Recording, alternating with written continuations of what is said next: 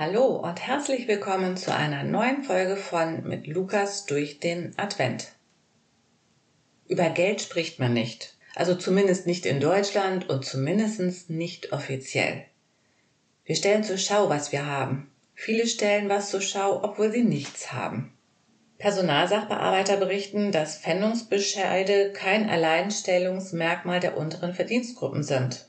Die private Pro-Kopf-Verschuldung lag 2019 in Deutschland bei etwa 28.000 Euro. Neben äußeren Umständen gilt die unwirtschaftliche Haushaltsführung als einer der Gründe dafür.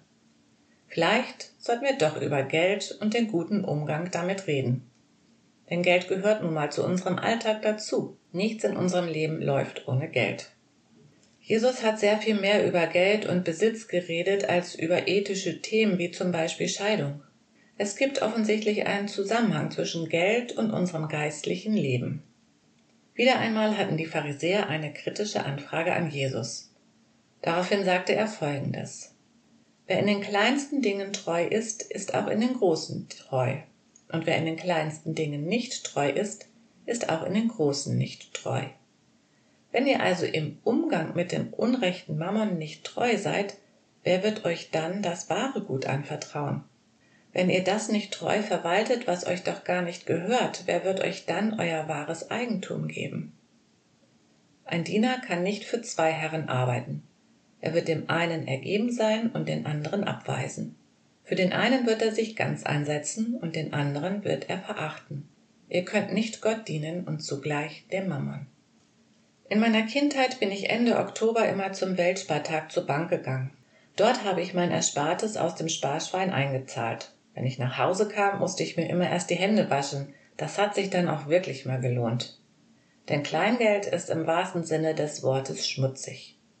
Jesus bezeichnet in dem Text den Mammon, also das Geld, als Unrecht, als schmutzig. Kann Geld denn überhaupt Unrecht sein? Ja, tatsächlich. Geld ist aus sich heraus Unrecht, weil die Verteilung des Geldes auf der Welt ungerecht ist. Umso wichtiger ist der sorgsame Umgang damit.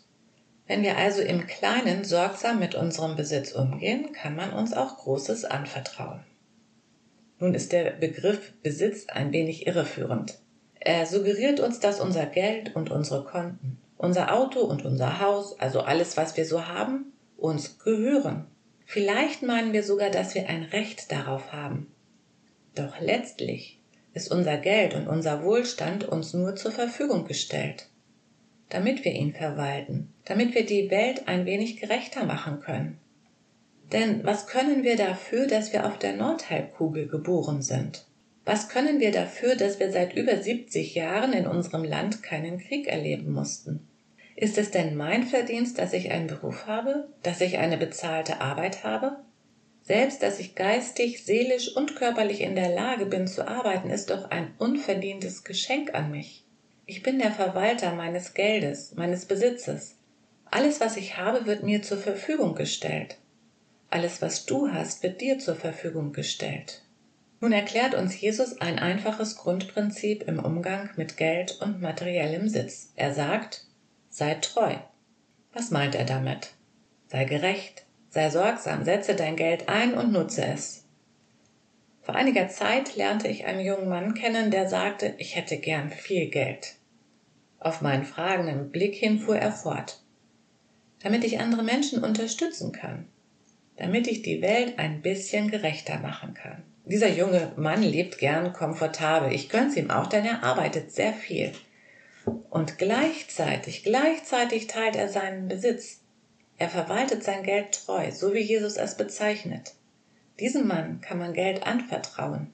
Treue und Vertrauen haben in der deutschen Sprache übrigens die gleiche Sprachwurzel. Im Umgang mit unserem Geld und unserem Besitz wird unser Charakter und unsere Gesinnung sichtbar.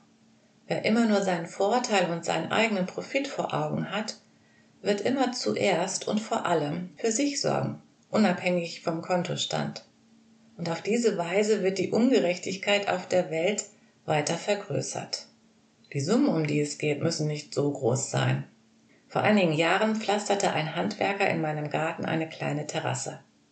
Als wir über die Rechnung sprachen, schlug er mir vor, keine offizielle Rechnung auszustellen und den Betrag dafür um 20 Prozent zu senken. Ich hätte etwa 80 Euro sparen können. Für mich schon ordentlich Geld. Und er hätte das Ganze an der Steuer vorbei verdient. Ein verlockendes Angebot. Hätte ich Ja gesagt, hätte ich unrecht und ungerecht gehandelt, eben nicht vertrauenswürdig. Eine kleine Summe, eine alltägliche Begebenheit. Man muss ja sehen, wie man so über die Runden kommt. Und wen juckt das schon, wenn wir dem Staat diese kleine Summe an Steuern vorenthalten? Andere schleusen doch viel größere Summen am Fiskus vorbei. Da sollte man doch viel eher mal hinschauen. Da lohnt es sich doch viel eher. Nun, um die anderen soll sich jemand anders kümmern. Es geht für uns als Einzelpersonen darum, dass Jesus sagt, handle du vertrauenswürdig. Ein zweites. Jesus warnt seine damaligen Zuhörer und auch uns, man kann nicht zwei Herren dienen, entweder Gott oder dem Geld. Es ist naheliegend, dies als Warnung vor Raffgier und Geldscheffelei zu verstehen. Die Pharisäer gehörten damals zur Oberschicht und haben für ihr sehr gutes Auskommen gesorgt, auch auf Kosten der armen Bevölkerung. Jedoch sogar fehlendes Geld kann genauso zum Götzen werden. Gerade in unserem reichen Land ist das finanzielle Problem bei vielen in Wahrheit ein geistliches Problem. Ihnen fehlt das Vertrauen auf Gott, den Hirten, der uns versorgt, so dass wir alles haben und keinen Mangel leiden. Sich ständig über das vermeintlich fehlende Geld zu definieren, macht uns genauso abhängig vom Geld wie das Anhäufen von Besitz und auch Schulden können uns derart im Griff haben, dass wir unsere innere Freiheit, die Gott uns schenken will, verlieren. Ausgereizte Dispokredite, Konsumschulden, unbezahlte Rechnungen und so weiter rauben uns unseren Schlaf und unsere Gelassenheit. Will Jesus mit seinen Worten uns nun sagen, wenn du sorgsam mit deinem Geld umgehst, also nicht raffgierig bist, da anderen abgibst und möglichst keine Schulden hast, dann werden sich deine Einnahmen auf wundersame Art und Weise vermehren? Nein, Jesus stellt hier zwei Lebenskonzepte einander gegenüber. Mammon versus den wahren Eigentum. Was ist der wahre Eigentum? Was ist der wahre Reichtum? Das sind die geistlichen Werte, die Ewigkeitswert haben.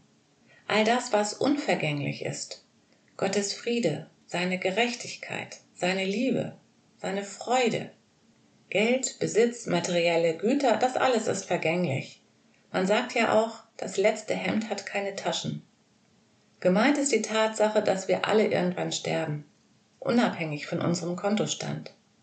Materielle Dinge können wir nicht in die himmlische Ewigkeit mitnehmen. Jesus stellt Mammon und wahren Reichtum nicht nur einander gegenüber. Er sagt sogar, wenn ihr mit dem ungerechten Mammon nicht sorgsam umgehen könnt, dann wird Gott euch auch nicht das anvertrauen, was er für euch vorgesehen hat. Denn ihr habt euch als nicht treu, vertrauenswürdig gezeigt. Wer mit den vergänglichen Werten nicht richtig umzugehen weiß und sich als untreu und selbstsüchtig zeigt, der wird mit den geistlichen Werten, die Ewigkeitswert haben, auch nicht richtig umgehen können. Gott wird das wahre Gut zurückhalten. Also kann oder muss ich mich doch als würdig erweisen, um Gottes Gnade zu bekommen? Nein, das wäre eine Fehlinterpretation dieser Aussage. Gottes Gnade und Liebe gilt dir unabhängig von deinem Verhalten. Die Pharisäer, zu denen Jesus sprach, hatten den Anspruch, besonders gottesfürchtig zu sein.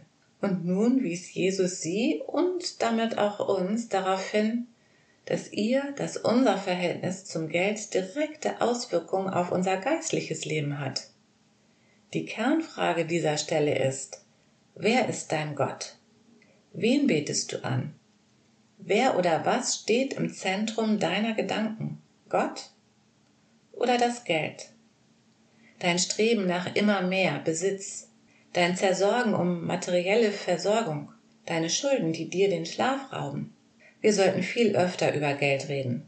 Darüber, wie wir damit umgehen. Darüber, welchen Stellenwert es in unserem Leben hat. Darüber, wie ehrlich wir sind bei Rechnungen. Darüber, wie wir zu Schwarzarbeit stehen. Darüber, ob Jesus der Herr über unser Geldbeutel und unser Konto ist. Ich danke euch für euer Zuhören, wünsche euch einen guten Tag, bleibt gesund und munter. Ich freue mich, wenn ihr morgen wieder dabei seid. Eure Heike.